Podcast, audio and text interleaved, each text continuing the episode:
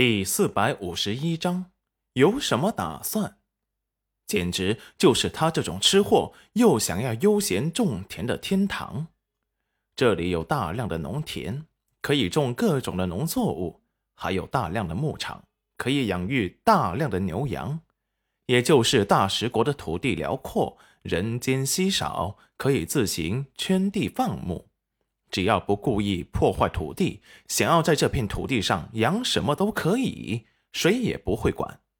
只是等那些东西拿去卖时，要交一点税罢了。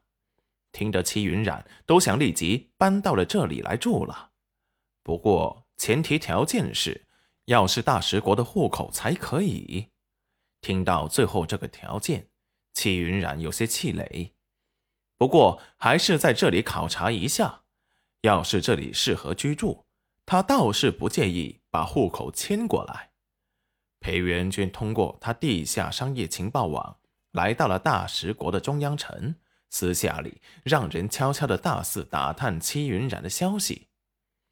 此时，裴元君正在大食国他商业地带的总部，管理这里的暗卫立即过来。公子，你怎么来了？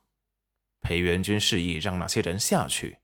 暗卫一挥手，所有的人都退下去了。裴元君见屋子里只剩下他们两人，才开口说道：“我来是要你找一个人。”说完，把手中的画像给他看。暗卫接过，打开一看，惊诧的看着裴元君：“夫人，对，就是夫人。她一个月前被河水冲到了大食国境内。”身受重伤，一定要快速找到他。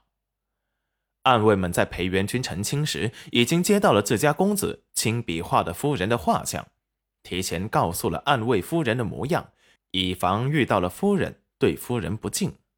公子名下的所有产业掌柜的手中都有夫人的画像。是，属下立即让人去找。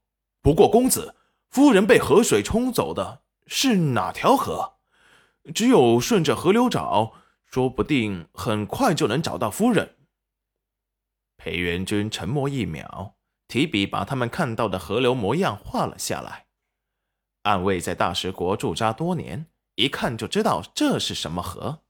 公子，这是丹利县河河道，我们立即就沿着这河道去找。裴元君也立即跟了上去，马上就要找到娘子了。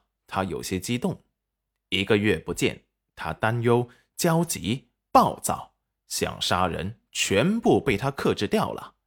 加上戚燕州给他配的药，他现在看起来还算平静。梨花村，戚云染一说自己好了，可以下地了，阿宇立即带着他出来晒晒太阳。刚一出来，就见着了孙姑姑。戚云染养伤期间，他送了几次饭。戚云染还记得，她的身体有些富态，看起来不像阿雨姑娘那般纤细玲珑有致，看起来要胖一些，脸上带着善意的笑容。看到戚云染好了出来，立即说道：“姑娘你好了，可算出门了。”阿雨立即过来说道：“孙姑姑，她叫云染。哦，原来是云染姑娘。”村子里大家都叫我孙姑姑。齐云染点点头，谢谢孙姑姑这几天送的饭菜。孙姑姑乐呵呵一笑，不值得谢，你喜欢吃啊就好。而后又看了看戚云染，云染姑娘，你怎么会被人射伤，掉进了河里？戚云染眉头轻皱，一时不小心。被人算计了。孙姑姑看着他的神情，更加同情。那你以后有什么打算？看出戚云染不太想说，孙姑姑又换了一种问答法。戚云染看着孙姑姑，眼神晶亮的等待着他回答，有些意外了。倒是阿宇给他解了惑。